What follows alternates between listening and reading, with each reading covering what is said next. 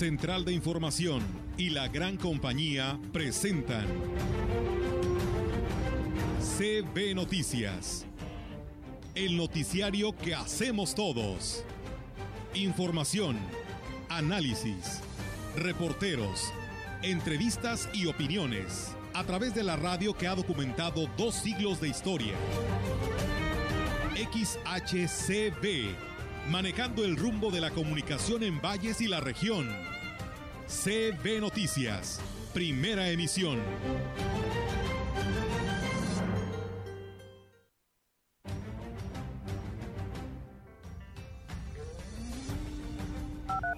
Escuchar más a tu esposo, a tu esposa, a tus hijos, a tus padres, a tus amigos. Que el Señor abra también los oídos a la voz de nuestros hermanos. Es casi lo mismo, es casi la misma población. No ha habido así que aumente, casi quedó la misma, este, el mismo alumnado que tuvimos el ciclo escolar permitido que los comercios de los diversos ramos no, no les deje de ese hilito de dinero que nos permite sobrevivir, ¿sí? porque otro semáforo rojo había muchos comercios ya en los campos hay langosta, en unos sitios ya se fumigó la rata, hay unas brigadas del ingenio que andan ya aplicando veneno para la rata. Del gusano obrador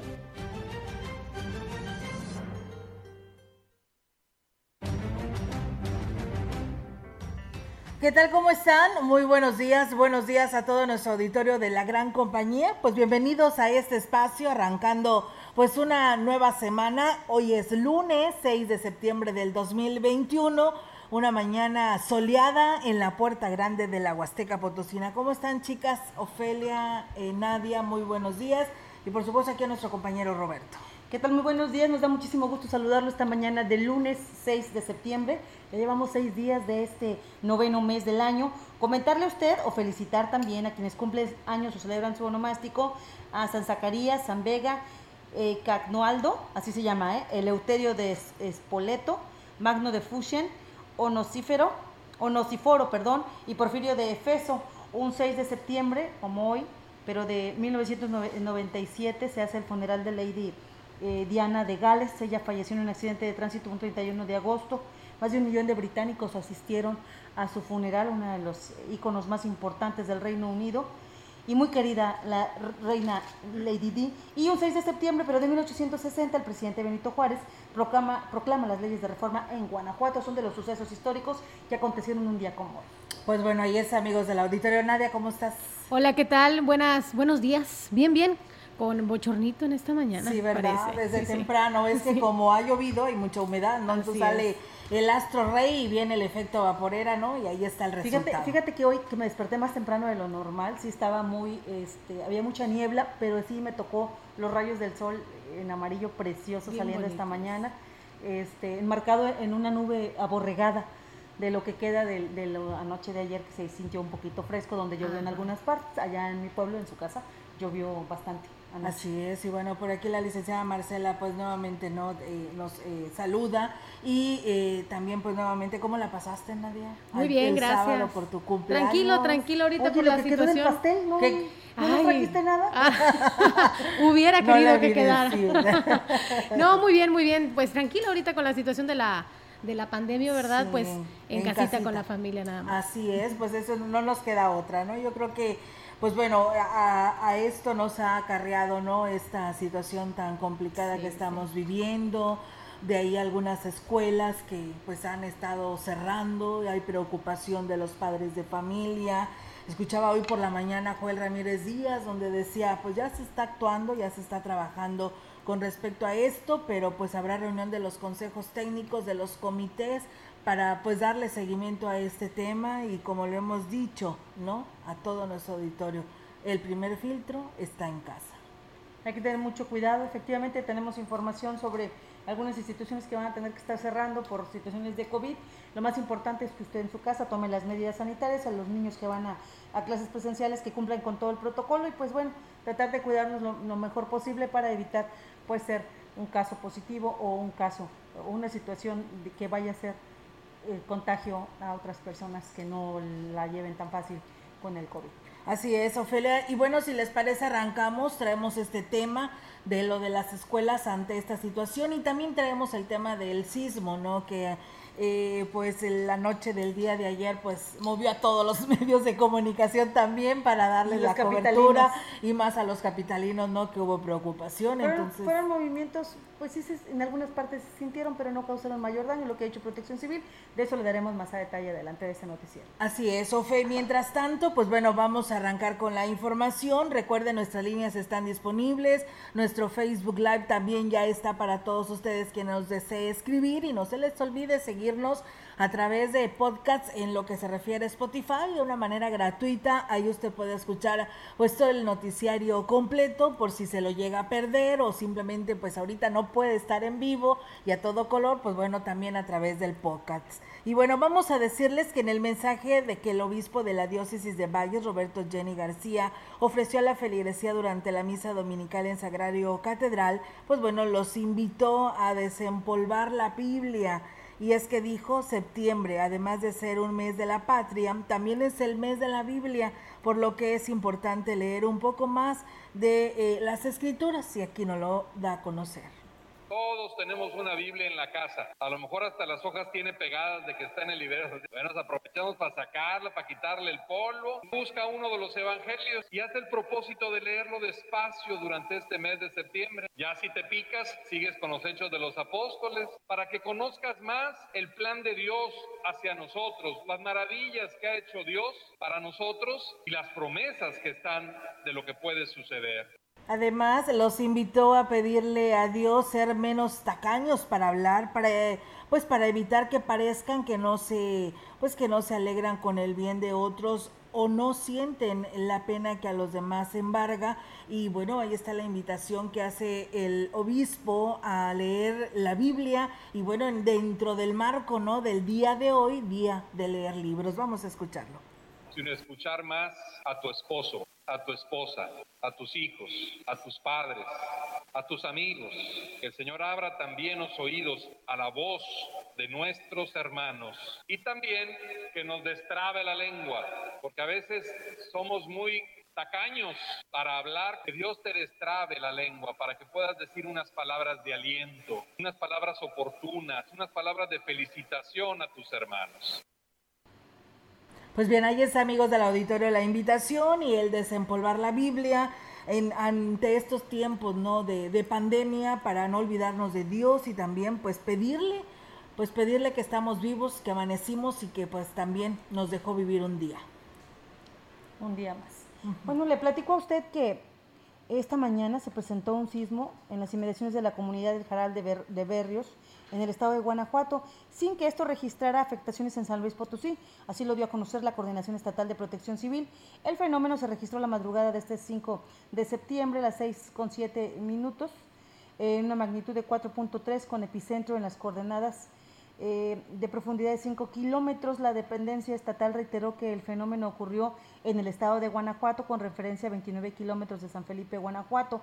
Añadió que tuvo contacto con las unidades municipales de protección civil en los municipios cercanos de la zona del sismo y no se reportaron afectaciones a la población o a las infraestructuras. Por ello, pues, entonces se está haciendo el llamado, Olga, porque también se sintieron movimientos anoche, sí. después de las nueve y media, me parece, y se está haciendo un llamado para que no caigamos en noticias falsas o exageradas con en torno a esta situación de eh, los sismos, ya que San Luis Potosí, pues, Generalmente se están dando movimientos eh, en las zonas A y B, es decir, que se caracterizan por sismos poco frecuentes y de baja magnitud, es decir, en sitios donde no existen registros históricos de sismicidad.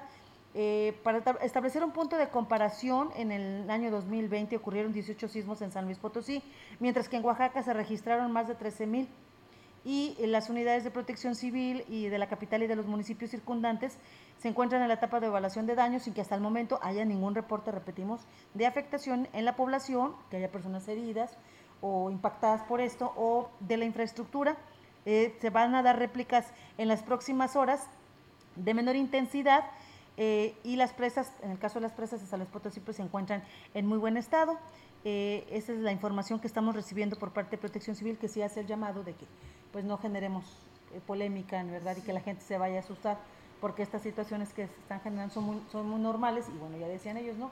Se han registrado 18 y en otros estados se han registrado más de 13 mil, entonces estamos bien. Estamos bien, ¿verdad? Solo que nos llama la atención porque no estamos acostumbrados, sobre todo la gente de la capital, ¿no? Así es, y fíjate que por ahí los expertos inclusive han señalado, habrá que ver qué dicen los las autoridades, en este caso en San Luis Capital, a pesar de que protección civil, tanto estatal como municipal, lo escuchaba a nivel estado, cómo han desde anoche trabajando, supervisando y vigilando todo esto que pues sí les causó movimiento, ¿no? El día de ayer hay que tomar en cuenta también, Ofe, que mm, la desmensurada extracción que se está teniendo de agua para lo que viene siendo el uso doméstico e industrial en toda esta zona, pues eh, la Interapas en San Luis Capital deberá revisar su sistema hidráulico, ¿no? También para evitar algún colapso que se llegase a presentar ante estos movimientos, ¿no? Sí queda una situación, este, como lo que, lo que veíamos, por ejemplo, lo que sucede en Tamazopo, porque de repente hay movimientos telúricos y se debe a las cuevas que quedan o a los ríos subterráneos y esto causa movimiento. En el caso de la capital sabemos que la extracción se hace de ríos subterráneos, quedan los se acaba el agua, los pozos y se queda ahí la estructura, ya no se utiliza, ya no se utiliza y esto se va moviendo. Y a lo mejor eso sí puede causar situaciones como las que se registraron ayer, digo, no sabemos, eh, esto es en base a la información que nos dan los que saben, damos este tipo de comentarios. Este, y bueno, habrá que determinar qué dice en este caso el organismo operador del agua ya en San Luis Potosí, si tiene algo que ver, si está relacionado con, con, lo que ellos tienen y también si la infraestructura, que hay que recordar que está enterrada, pues si no se dañó debido a estos movimientos. Así es, e inclusive Protección Civil Municipal decía ya en San Luis Capital que pues inclusive por ahí ya estaban dándole seguimiento porque dentro del manual de riesgo pues de, ya tienen ahí también este tema y pues se le iba a orientar a la población en caso de que llegase a presentar nuevamente estos movimientos y pues no vayan a decir pues nos dejó nos eh, este agarró en cero sin conocer ni siquiera las principales medidas de prevención. Por ello es de que estarán difundiendo para que la gente esté enterada de todo esto. Pero quieras o no Ofelia eh, esto sucedió allá en San Luis Capital pero el movimiento de tierra tal vez nosotros tampoco lo sentimos, tal vez no, ni nada, ¿verdad? Pero de que hay movimiento de tierra, pues siempre se tiene. Ya ves como en muchos lugares donde hay tierra más frágil o que le llaman la tierra negra, pues inclusive provoca la larga fracturas a nuestras viviendas y que decimos que es lo que está pasando, ¿no? Pero es por acomodos de la tierra. Así es, pues bueno, ahí está. Usted lo vamos a tener aquí a través de nuestros espacios de noticias con la información inmediata a través de CB La Gran Compañía en nuestras redes sociales. Estamos cada momento subiendo actualización de la información con respecto a este sismo que se registró ayer eh, en Santa María del Río, me parece que fue el epicentro, y el día de hoy pues continúa en, bueno, se están dando movimientos también allá en eh, otros estados de nuestra república para, que estén al pendiente de la gran compañía. Y le comento que los servicios de salud en el estado dio a conocer que la cifra de contagios en San Luis Potosí permanece con números superiores a los 600 casos diarios, por lo que se reitera el llamado a la población para evitar reuniones y atender los protocolos sanitarios en todo momento. La dependencia reiteró que a partir del día 7 de septiembre se extenderá la campaña de vacunación para la población de 18 años y más, así como a mujeres embarazadas, a 36 municipios de la entidad. Además de que en la zona metropolitana se llevará a cabo la jornada para segundas dosis de la población de más de 40 años. Este domingo se informó que 603 personas contrajeron COVID-19 para un total de 90.445 confirmados, así como 14 defunciones para un acumulado de 6.089 fallecimientos a causa de esta enfermedad, con una tasa de letalidad de 6.73%. Fueron descartados 170.181 y permanecen en estudio 1.395. Se encuentran 345 enfermos hospitalizados, 229 estables, 34 graves y 82 intubadas.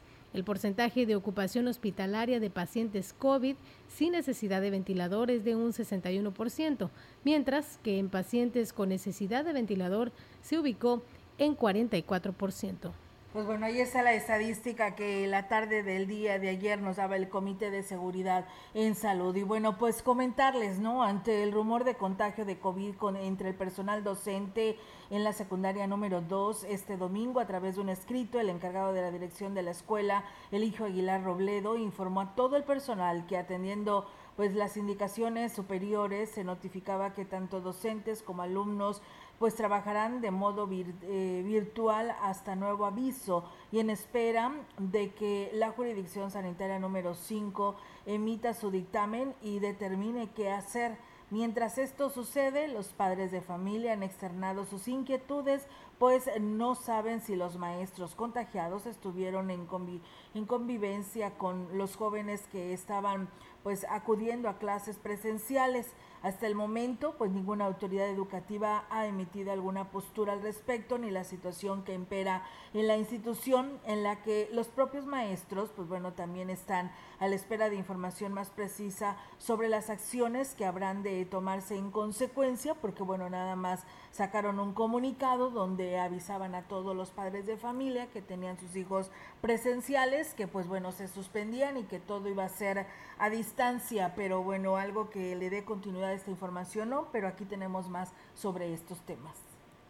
Así es, bueno, pues eh, en este mismo tema, el titular de la jurisdicción sanitaria número 5, doctor Francisco Adrián Castillo, informó que luego de la confirmación de este caso COVID en una maestra de la secundaria de Ustano Gómez Castillo, se recomendó hacer el cierre de la institución para llevar a cabo el cerco sanitario y detener el riesgo de contagio hasta donde tenemos conocimiento es un caso de COVID manejado de manera ambulatoria. Es el único caso que se tiene identificado desde el día este, que, incluso previo que recibimos esta notificación, se ha hecho una revisión al respecto. No se han identificado más casos en la población estudiantil ni tampoco de, la laboral. Obviamente, como cada caso, eh, hacemos una revisión, un cerco epidemiológico, revisando si existiera algunos otros casos, digamos, probables o en los cuales se sospecha, eh, en este caso, COVID informó que está dando seguimiento a los más de 63 personas con las que en determinado momento tuvo contacto. Hasta el momento no han presentado síntomas, sin embargo, deberán permanecer en cuarentena para descartar cualquier situación. Asegurar a este momento es que solo tenemos una persona confirmada, que es una maestra. ¿Pudieran salir más casos? Probablemente, no exentamos esta situación. Estamos en este proceso, todos estos contactos, digamos así, están asintomáticos, o sea, no tienen ninguna sintomatología hasta este momento. Sabemos que eh, el virus entra en un proceso de incubación, en un periodo de incubación, entonces tendrán que estar en, una vigilancia y obviamente reportar cualquier sintomatología y acudir obviamente a las unidades de, eh, de su correspondencia para que puedan ser valorados, Ofelia. La pregunta de cuál es la situación que impera en la secundaria Pedro Antonio de los Santos y si en esta institución también será necesario cerrar esto, respondió lo siguiente la suspensión de las clases para poder hacer contención de algún brote en, particular. Esto lo hablo de manera como parte de protocolos que se realizan a través del sistema de vigilancia epidemiológica. Y si tenemos una situación similar en el caso de la Pedro, este, y ahí no han tomado esta, esta determinación, obviamente estamos en este seguimiento, sí estamos eh, pidiendo información al respecto para ver la situación que acontece aquí en el, en el caso de la secundaria Pedro Antonio Santos Rivera. Bueno, pues efectivamente, hace unos momentos nos acaba de llamar el doctor Adrián precisamente para actualizarnos la situación. Les platico. El 16 de agosto eh, se dio, perdón, se dio el, fallecimiento de una persona del área administrativa de la Pedro Antonio. Ah, de la Pedro, de la Pedro Antonio. ¿sí? Esta persona el 16 de agosto se le dio positivo en el ISTE el caso del COVID. Eh, fue una situación ambulatoria, sin embargo, debido a otro tipo de situaciones de salud como diabetes mellitus, este, descontrolada, tuvo recaída y se atendió en una clínica particular. Desafortunadamente, ella perdió la vida, esta persona. Eh, ella no asistía a la institución educativa desde el 19 de julio, por lo que entonces, por consecuencia, no hay ningún riesgo en la situación, en el caso de la Pedro Antonio Santos, no hay ningún riesgo de probable eh, casos de COVID o, haya seguimiento de contagio. Entonces, ellos no se quitan ellos no suspenden clases, ellos la Pedro Antonio La Pedro Antonio sigue con su protocolo normal de asistencia controlada, de, los, eh, eh, de la situación sanitaria que se está llevando de cuidados para evitar que se presenten riesgos. Lo decimos porque hubo muchas inquietudes por parte de los padres de familia, que si en la Pedro Antonio también se había dado un caso, se corrió el rumor en las redes sociales y desafortunadamente se maneja mucha información especulatoria, se les hace fácil hacer comentarios y trae como consecuencia pues que la gente se asuste. Eh, ya platicando temprana hora con el titular de la jurisdicción sanitaria, nos confirma la situación de la, eh, de la secundaria de Ustano, la secundaria número 2, y cuáles son las medidas que se están tomando. Ahí desafortunadamente pues la maestra tuvo contacto con varios grupos, según el protocolo, si nada más sucede en un grupo escolar, pues se cierra el grupo.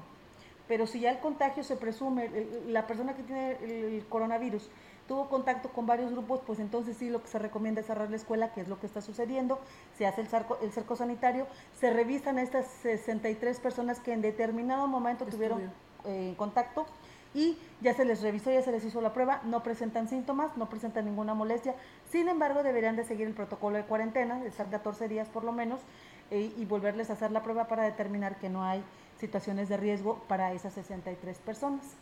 Y mientras esto sucede, pues la recomendación es que se cierre la institución. Tratamos de hablar con el profesor Eligio, que es el que firma el documento que circula en redes sociales, Olga, desde ayer domingo del cierre de la institución y del regreso a clases en línea hasta nuevo aviso nos dijo que estaba un tanto ocupado con los padres de familia, esperemos que más tarde podamos entablar diálogo con él y ya nos diga cuáles son las medidas a seguir, sobre todo para que los padres de familia que están inquietos con respecto a lo que está sucediendo en esta institución, pues estén tranquilos y sepan el seguimiento que se esté dando.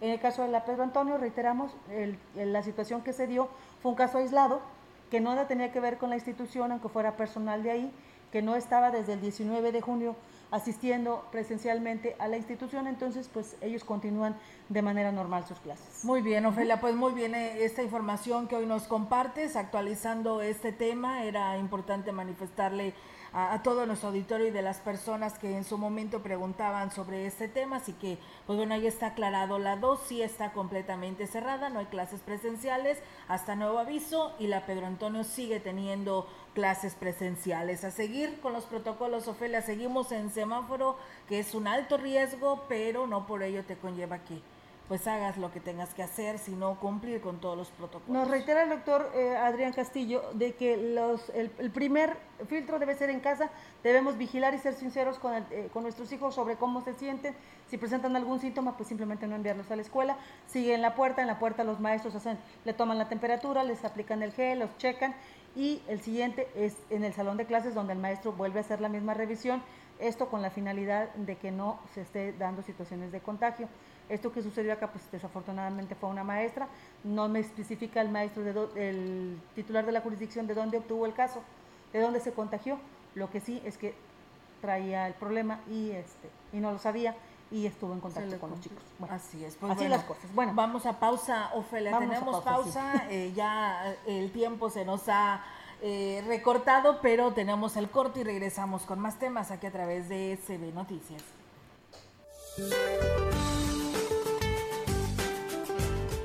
Para hoy, una zona de baja presión con probabilidad de desarrollo ciclónico se localizará frente a las costas de Jalisco y Colima.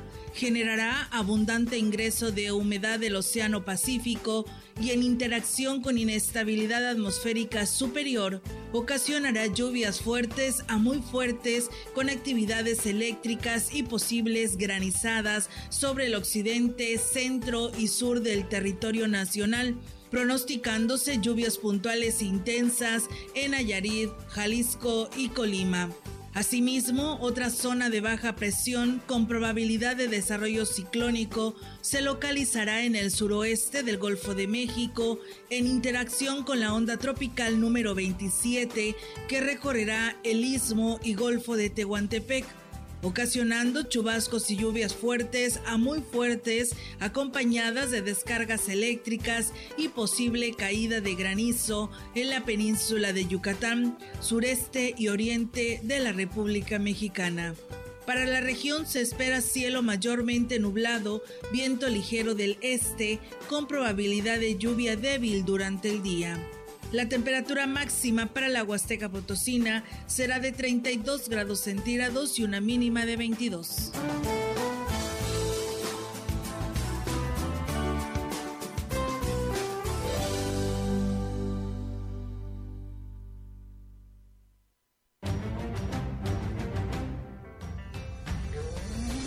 El contacto directo 481-382-0052, 481-381-6161. Mensajes de texto y WhatsApp al 481-113-9890 y 481-113-9887. CB Noticias. Síguenos en Facebook, Twitter y en lagrancompañía.mx.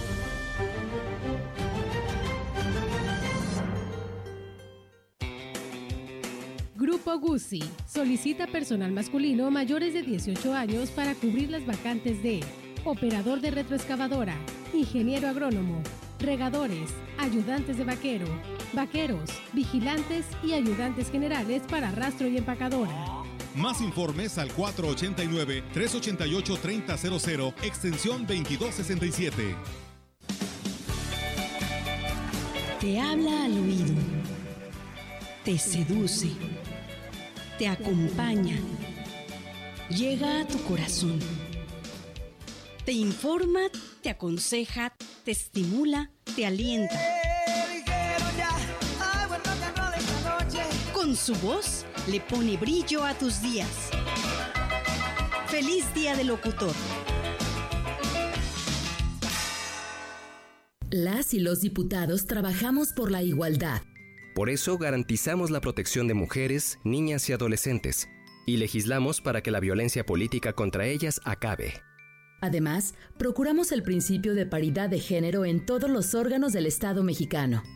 Y con la ley Olimpia, protegemos a cada mexicana contra la violencia digital y mediática. Estas leyes ya son tus derechos. Cámara de Diputados. Legislatura de la Paridad de Género. Elegir significa escoger o preferir a alguien o algo. Entonces eliges lo que quieres y necesitas. Cuando eliges que tu voz se escuche, puedes decir, yo soy el INE. Así, en primera persona. Cuando soy funcionario o funcionario de casilla y cuento los votos. Yo soy el INE. Cuando voto y me identifico.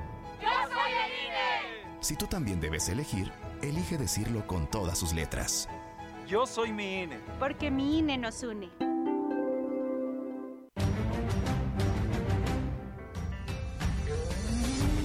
Continuamos. CB Noticias.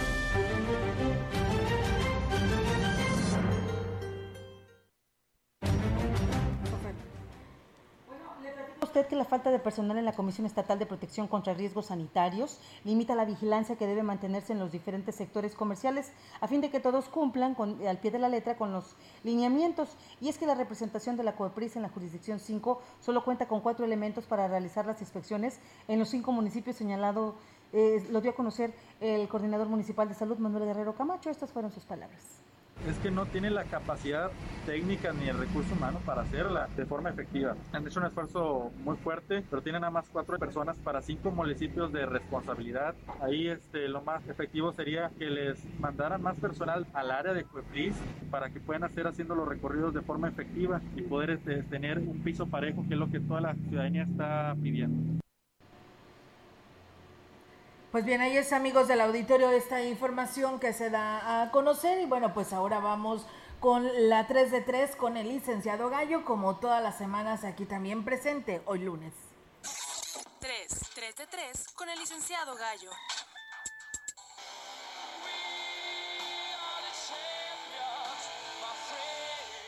Recuerda lo que le platiqué el viernes, que mientras usted y yo dormiríamos estos días, amaneceríamos con grandes noticias desde el imperio japonés. Resulta entonces que México sumaba para el viernes seis preseas, más una el sábado y las 15 ya relatadas. Diego López, Jesús Hernández y Ángel de Jesús Camacho ganaron dos medallas de bronce y otra de plata en natación. En taekwondo, Diego García de 18 años hizo su debut y consiguió pararse en lo más alto del podio tras conseguir una medalla de oro. Por otra parte, la atleta Rebeca Valenzuela consiguió un bronce en la disciplina de lanzamiento de bala, así como el atleta Leonardo López consiguiendo el tercer lugar en atletismo en 100 metros. Y el sábado, un bronce para Rosa Castro en lanzamiento de disco. Siete oros, tres platas y 13 bronces, superando las 15 de 2016 en Río y las 21 de Londres en 2012. Son 22 preseas para la delegación mexicana. Sin duda, enhorabuena.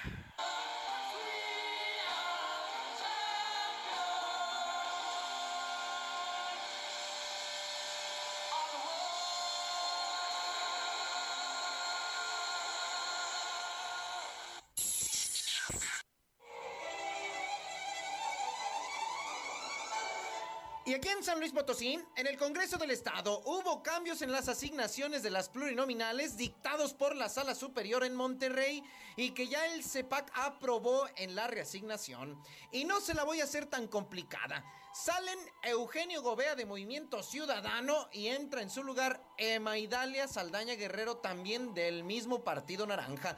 Marcela García de Morena, adiós, y entra Alejandro Anaya Escobedo del Verde confirmando la salida de Oscar Vera de Conciencia Popular y la permanencia para el PRI por parte de Alejandro El Caco Leal Tobías. Habrá que ver qué recursos legales se echan a andar por parte de los afectados, por ejemplo, en el Caco Gate. Dicen que hasta donde tope.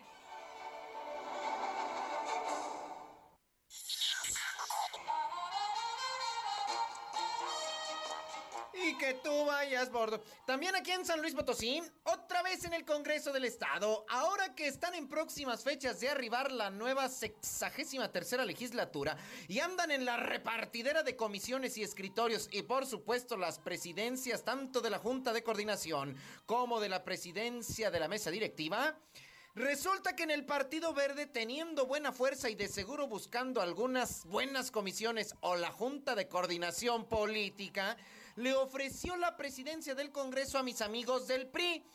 Ahí te hablan, Mauricio. Pero por una parte, en el PAN también la quieren. Así que, a ver, a ver si ahora sí me haces caso, Juan Francisco. Y la buscas y la agarras. Porque si no, otro la va a agarrar en tu lugar. Por vida tuya, hazme caso una vez en tu vida. ¡Una! No que tienes otras compañeras y compañeros de bancada que no quisieron ser entrevistados aquí por mi amigo el licenciado Gallo. Ya ves que es más sentido que el adolorido el de la canción. ¿Te acuerdas, Gallito? Platícales. Diles. Díceselos. Mira, mijito, no sé de quién hablas y no me metas en tus cosas. Ah, Aranza Puente, sí. Ándale. Quien, por cierto, ella también quiere ser la presidenta de la mesa directiva del Congreso y valedero deseo. Pero, en mi opinión, si no quiso una entrevista bonita tuya, gallito, imagínate cuando la cuestionen los medios, por ejemplo, de los carros ladrones. Bueno, total que la rebatinga empieza en el Congreso y todavía ni a día 15 estamos y no precisamente para lo que cobren, sino para ver qué se reparten.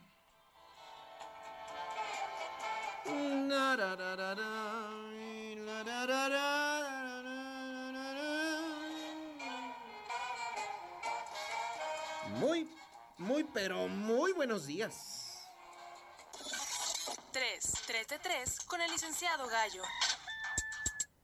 Pues bien, ahí está nuestro gallito con su 3 de 3 y pues bueno, estos temas, ¿no? Del momento y en el que su momento nos empezó a hablar desde el pasado viernes. Gracias gallito y excelente semana. Y continuamos con más información. Le comento que la cantidad de alumnos que cursan el nivel básico ha disminuido considerablemente en los últimos 10 años de 100.000 estudiantes. Actualmente el nuevo ciclo escolar inició con alrededor de 82.018 estudiantes 18 mil estudiantes menos. El jefe de la Unidad Regional de Servicios Educativos, Huasteca Norte, José Federico Carranza, lo adjudicó a varios factores. Es casi lo mismo, es casi la misma población. No ha habido así que aumente, casi quedó la misma, este, el mismo alumnado que tuvimos el ciclo escolar. Había hace 10 años, eran casi 100 mil alumnos. Por la emigración, por la, este, la planificación familiar, se ha bajado el número de alumnos. O sea, son casi cerca de 18 mil alumnos. Agregó que la primera semana del ciclo escolar fueron mínimas las incidencias, ya que la mayoría de los niños seguirán tomando sus clases en línea y con la experiencia del ciclo pasado hay mayor coordinación. Bueno, ahora vamos a seguir con la opinión de Lili Lara Compián y regresamos.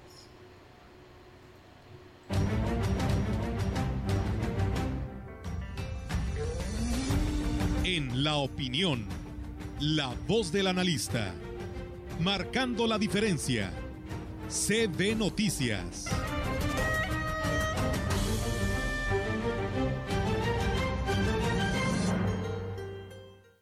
Buen día a toda la maravillosa audiencia de la XSB.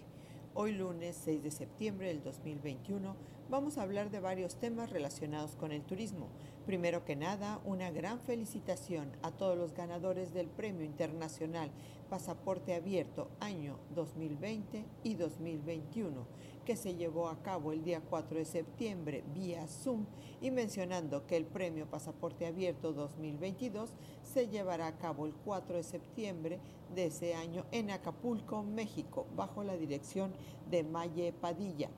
Y los grandes ganadores de estos premios son Premio Destino Turístico Responsable 2020 para República Dominicana y Destino Turístico Responsable 2021 para Perú.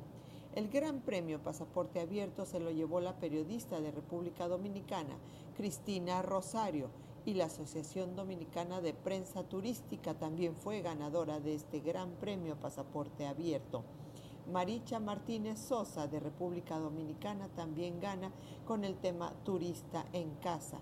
Y la investigación periodística 2020 estuvo a cargo de Mariela Mejía, Graciela Cuevas y Pedro Martínez con el tema Aeropuerto de Bávaro, proyecto que se mueve entre dudas técnicas y denuncia de corrupción. De Argentina, Sonia Renison se llevó el premio Trayectoria 2020. Mariana Otero se llevó el premio Reconocimiento de los Otros 2020 con el tema Así viví el Día de los Muertos, la fiesta mexicana que supera la Navidad. Este tema se le ocurrió cuando invitamos a miembros de la Organización Mundial de Periodistas Turísticos a la Huasteca Potosina en Todos Santos en noviembre del 2019. Los premios que se llevaron periodistas turísticos de México son el Premio Reconocimiento de los Otros 2021 para Israel Ricardi con el tema El cambio de chip y la nueva normalidad en los vendedores. Medio especializado en turismo destacado 2021 fue para la revista latinoamericana de turismo inclusivo. El premio Evento Virtual del año 2020 se lo llevó la Universidad Autónoma de Querétaro con el tema Turismo y Desarrollo Rural. El premio Trabajo en Equipo 2021 se lo llevó la Secretaría de Turismo del Estado de Hidalgo con el tema Ruta de la Aristocracia Pulquera y el premio Emprendedor Turístico Comprometido 2020 se lo llevó las Grutas de Tolantongo. Chile se llevó el premio a la trayectoria 2021. De Ecuador, el tema Viajes Terapéuticos de Jacqueline Granda se llevó el premio Podcaster Revelación en Turismo 2020.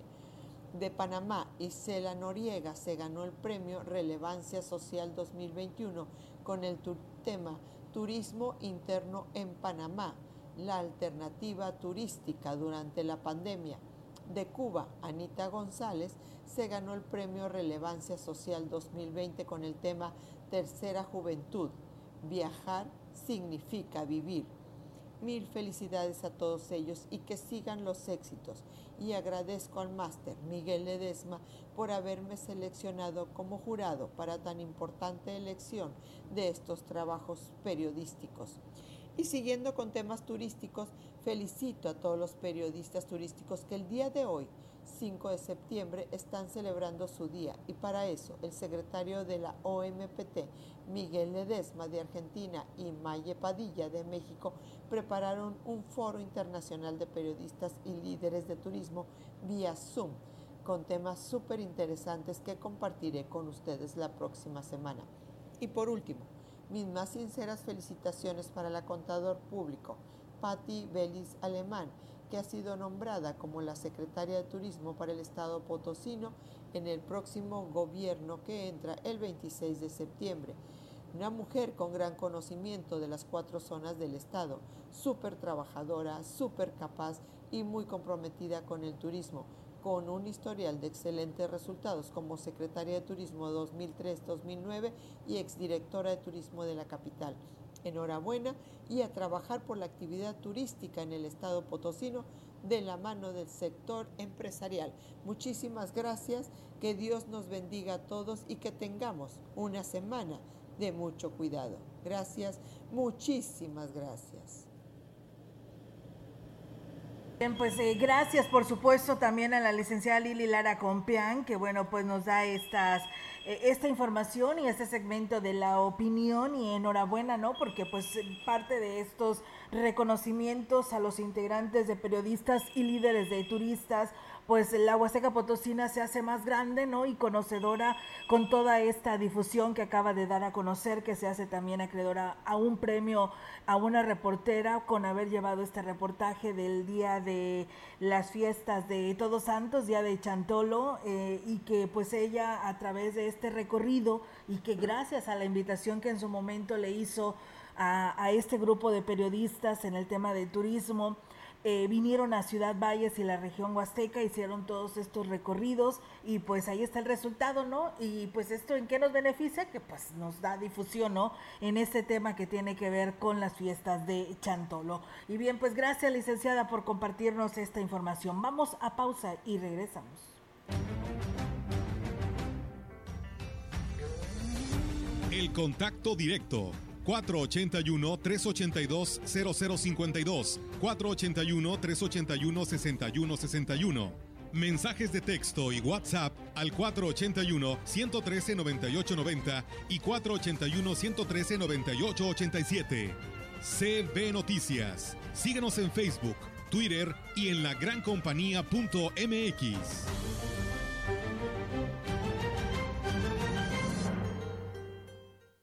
Pueblerina, arte culinario, ya abrimos. Empieza tu día con un buen café y pan de la casa calentito. En Pueblerina, el almuerzo y la comida están listos en una variedad amplia y deliciosa. Guisos y guarniciones a escoger para llevar. O si lo deseas, come en el área climatizada, con todas las medidas de sanidad. Te esperamos en calle Pedro J. Méndez y Boulevard, en el estacionamiento, a un costado del Seguro Social.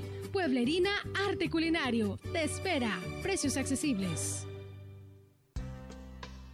Ante la contingencia sanitaria que vivimos actualmente, Sanatorio Metropolitano te recomienda. Número 1. Lávese las manos frecuentemente con agua y jabón. Número 2. Al toser o estornudar, cubra boca y nariz con antebrazo.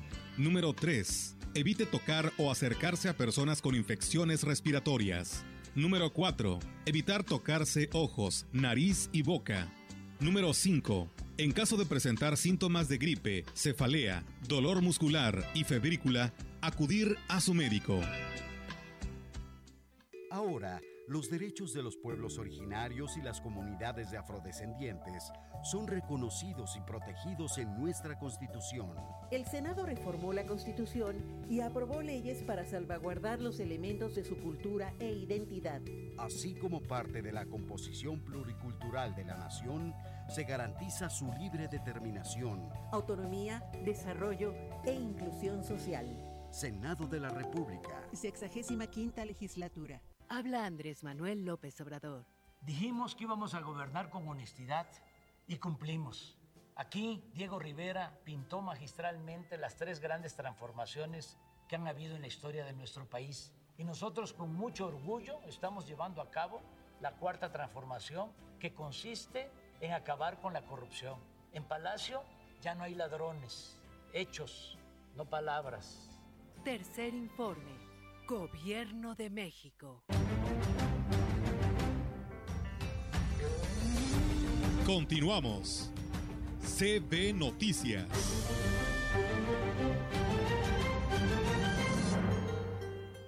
Gracias por continuar con nosotros. Son las 10 de la mañana con 46 minutos. Le platico que el director del Colegio Nacional de Educación Profesional Técnica número 44, el CONALEP, Ricardo Bárcenas Rivas, descartó que se hayan registrado casos de COVID-19 entre el personal docente de esta institución. Dijo que aunque esto es algo que podría suceder, debido a que algunos docentes imparten clases en otras instituciones, por el momento no hay registro de ningún caso y así, así le platica no tenemos ningún caso ni remotamente detectado y, menos reportado, ¿sí? En cuanto a docentes, es, es, obvio, se puede pasar, o sea, porque como usted recordar, tenemos muchos docentes compartidos con otras instituciones, pues puede darse el caso, ¿no? Pero no, pues eh, hasta en esos, hasta en esas situaciones, el procedimiento indica que nos tienen que hacer saber para que proceda su incapacidad por el periodo de, de convalecencia natural de COVID, ¿no? Con respecto a la enseñanza en el nuevo ciclo escolar, externó que en los primeros días las clases serán de manera virtual para después adoptar el modelo semipresencial. O sea, durante estos primeros 15 días, la mayoría de los niveles eh, de bachillerato medio superior están empezando clases a distancia, ya viendo cómo se acomodan, estarán determinando el, el regreso a clases presencial escalonado.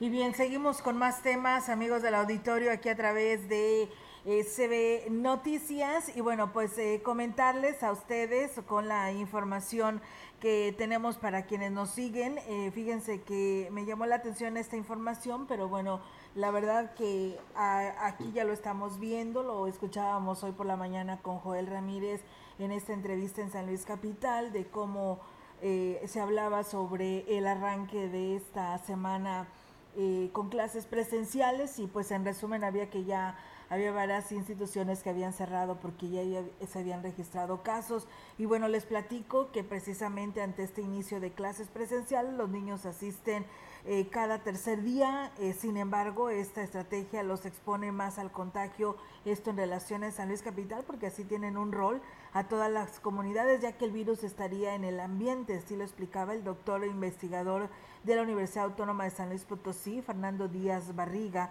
quien añadió que escalar las clases por grupos semanales expondría pues menos a los alumnos. Asimismo, aseveró que el cuidado de toda la comunidad debe de ser tanto dentro como fuera, al no tener los cuidados, el virus sí pues se saldría de la escuela a la calle y no en sentido contrario como ocurrió en algunos casos que fueron detectados hasta ahora y en que los eh, docentes y alumnos contagiados adquirieron el virus en otros entornos y no en lo que se refiere al escolar. El protocolo escolar no incluye el monitoreo diario para los alumnos, lo que sí ocurre en las escuelas más pequeñas. Las variantes es mil veces peor que el virus original esta resulta más letal, pero para los menores, por ello dijo Díaz Barriga, es urgente que se incluya en los esquemas de vacunación a los niños y de esta manera, pues bueno, ya también pudieran estar protegidos porque bueno, ya nos dimos cuenta que estas nuevas variantes pues no tienen el rango de edad, ¿no? Al menos cuando arrancó esta situación del COVID, pues eh, empezaron a decir que era para personas adultas, mayores y con problemas este, de enfermedades crónica, ¿no? Y pues ahí está el resultado. Hoy con estas nuevas variantes, pues no tiene edad, ¿no? Así es, están dando niños. Este, por ahí, por ejemplo, veíamos en los noticieros nacionales algunos estados donde se están reportando niños que han tenido que ser, pues, internados, atendidos porque su situación se complica. Entonces es importante reiterarles una y otra vez y hasta que nos quede bien claro de que es importante seguir todas las medidas sanitarias. Recuerde que aquí en Ciudad Valles y en San Vicente el uso del cubrebocas es obligatorio y si no hay sanciones económicas.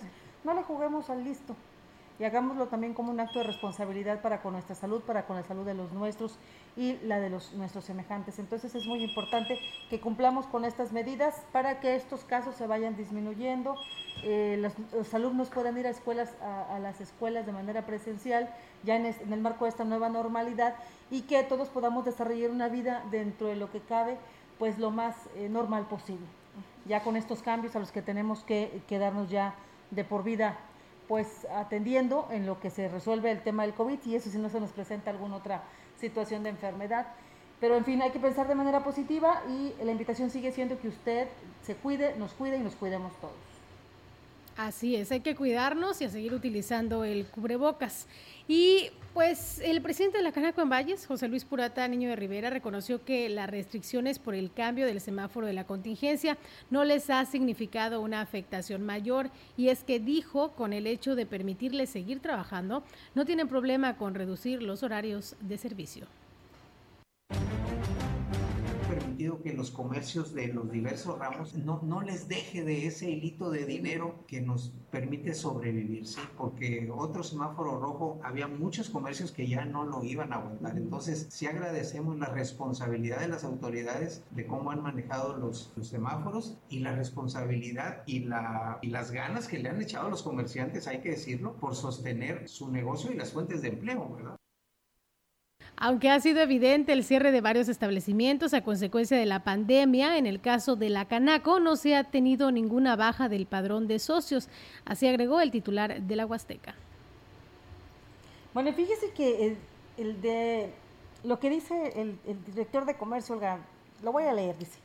La manera en que ha ido fluctuando el número de comerciantes informales ha sido muy peculiar este año, ya que mientras a principios de año se disparó la cifra, actualmente en menos, incluso en años anteriores, dice que hay menos. Híjole, ¿dónde? En su colonia. Bueno, sin poder dar cifras, el director de comercio Ricardo Amador Peregrina dijo que es evidente la disminución de comerciantes informales en la calle, en la calle lo cual dijo eh, lo adjudica a varios factores. Vamos a escuchar lo que dice. Inclusive ya no hay solicitudes de, algunas otras personas, o en su momento, por ejemplo, cuando vino la excomunión, igual tampoco ya ni siquiera se han acercado. Eh, personas que se dedicaban a lo que era la venta de las verduras se están dedicando a la, venta de temporada. Algunos otros mejor optaron por mejor retirar el puesto y ofrecer en sus casas. hay mucha variante en el tema del comercio.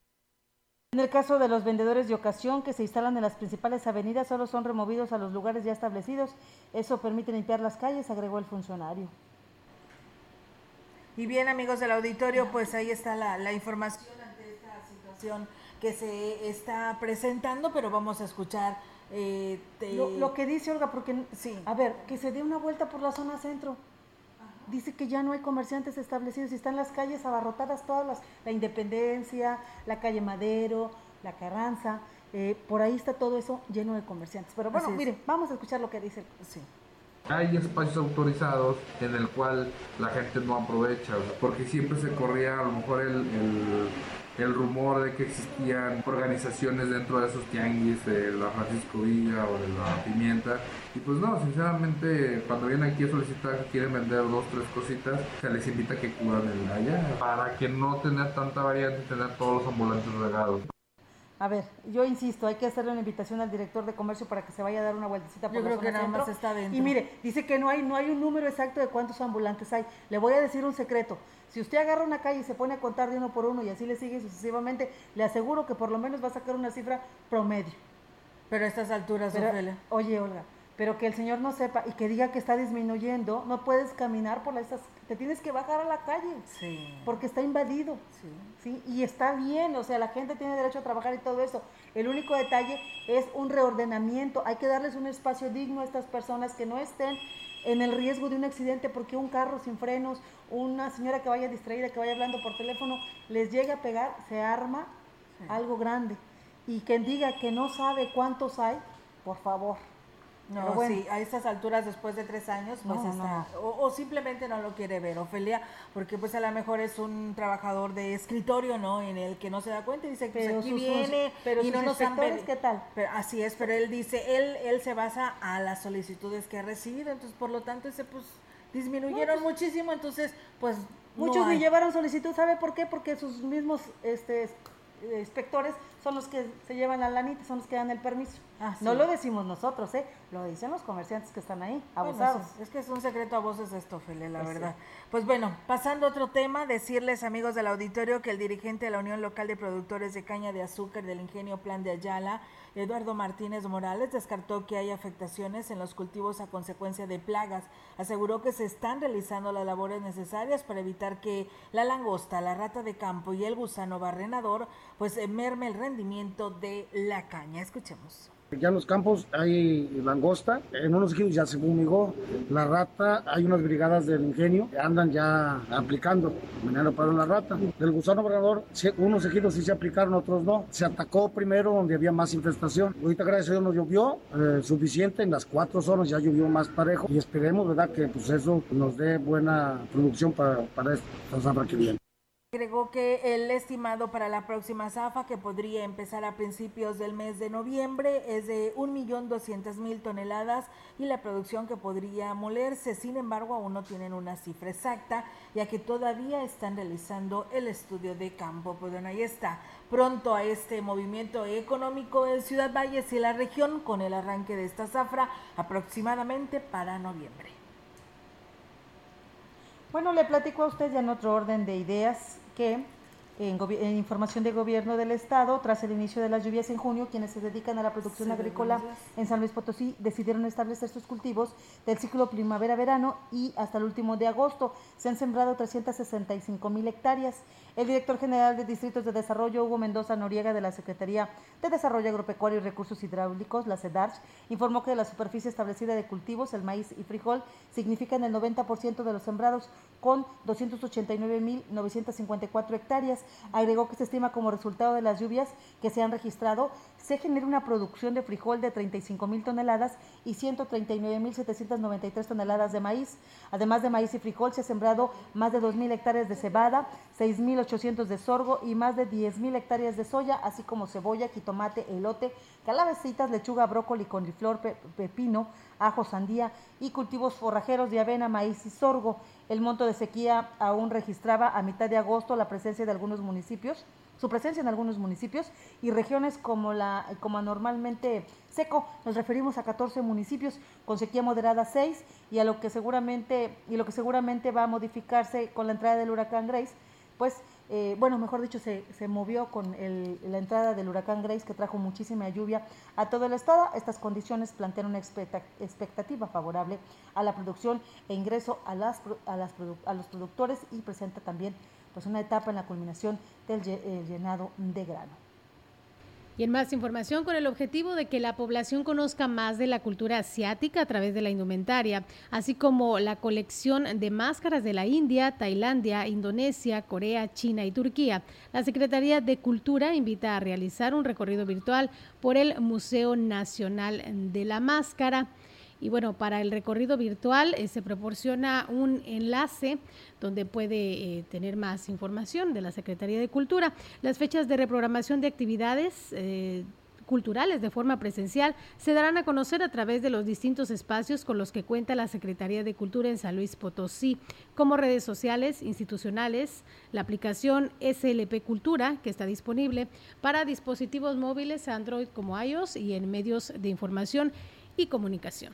Pues bueno, ahí es amigos del auditorio esa información que tenemos del gobierno del estado para todos ustedes que nos han escuchado en esta mañana. Muchísimas gracias a quienes en su momento, pues bueno, nos escribieron y nos saludaron, nos dicen eh, personas que se comunican, dice, eh, es que es muy lamentable, ¿no? Que aparte de los comerciantes, dice, desde la Porfirio Díaz arrancando desde la Hidalgo, dice, pues también súmale las rampas de taxi, que muchos de ellos pues hasta se molestan si llegas a invadir un pedacito, un cajón de ellos no, o un espacio pequeño porque ya te llegan en bola todos y se manifiestan y le llaman a tránsito municipal.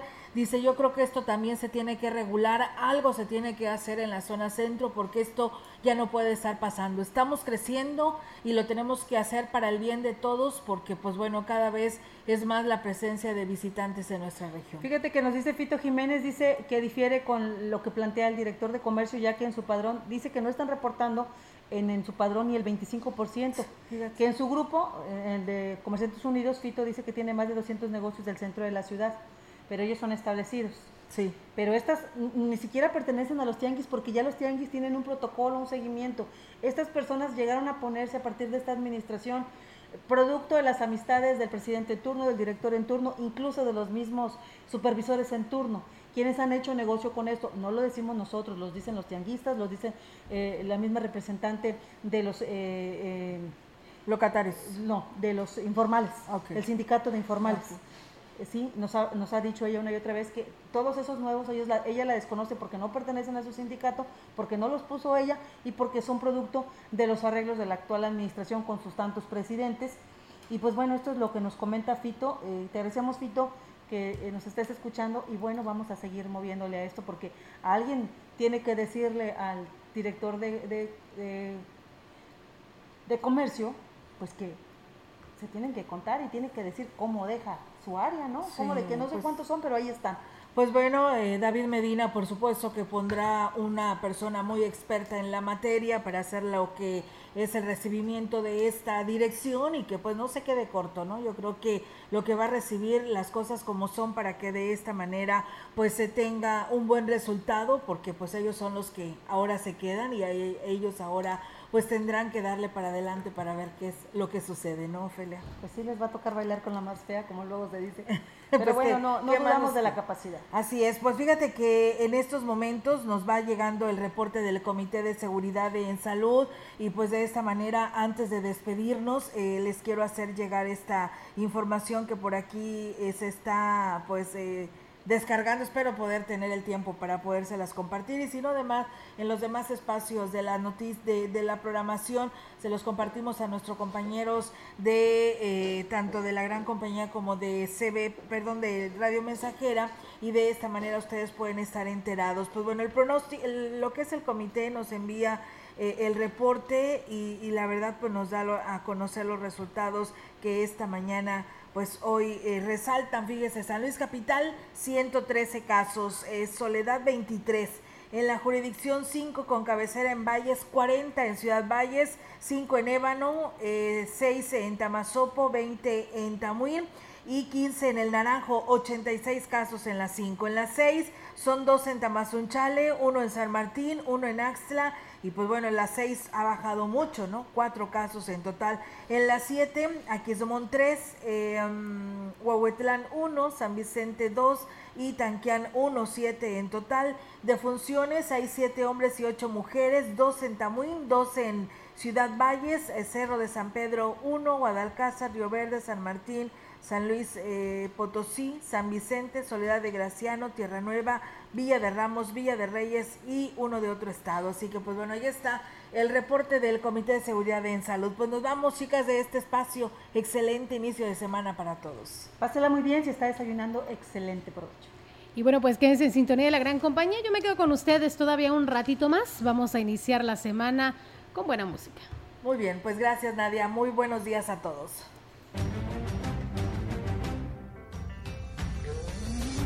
CB Noticias, el noticiario que hacemos todos. Escúchanos de lunes a viernes. 2021. Todos los derechos reservados. CB, la gran compañía. La radio que ha documentado dos siglos de historia en Ciudad Valles y la región.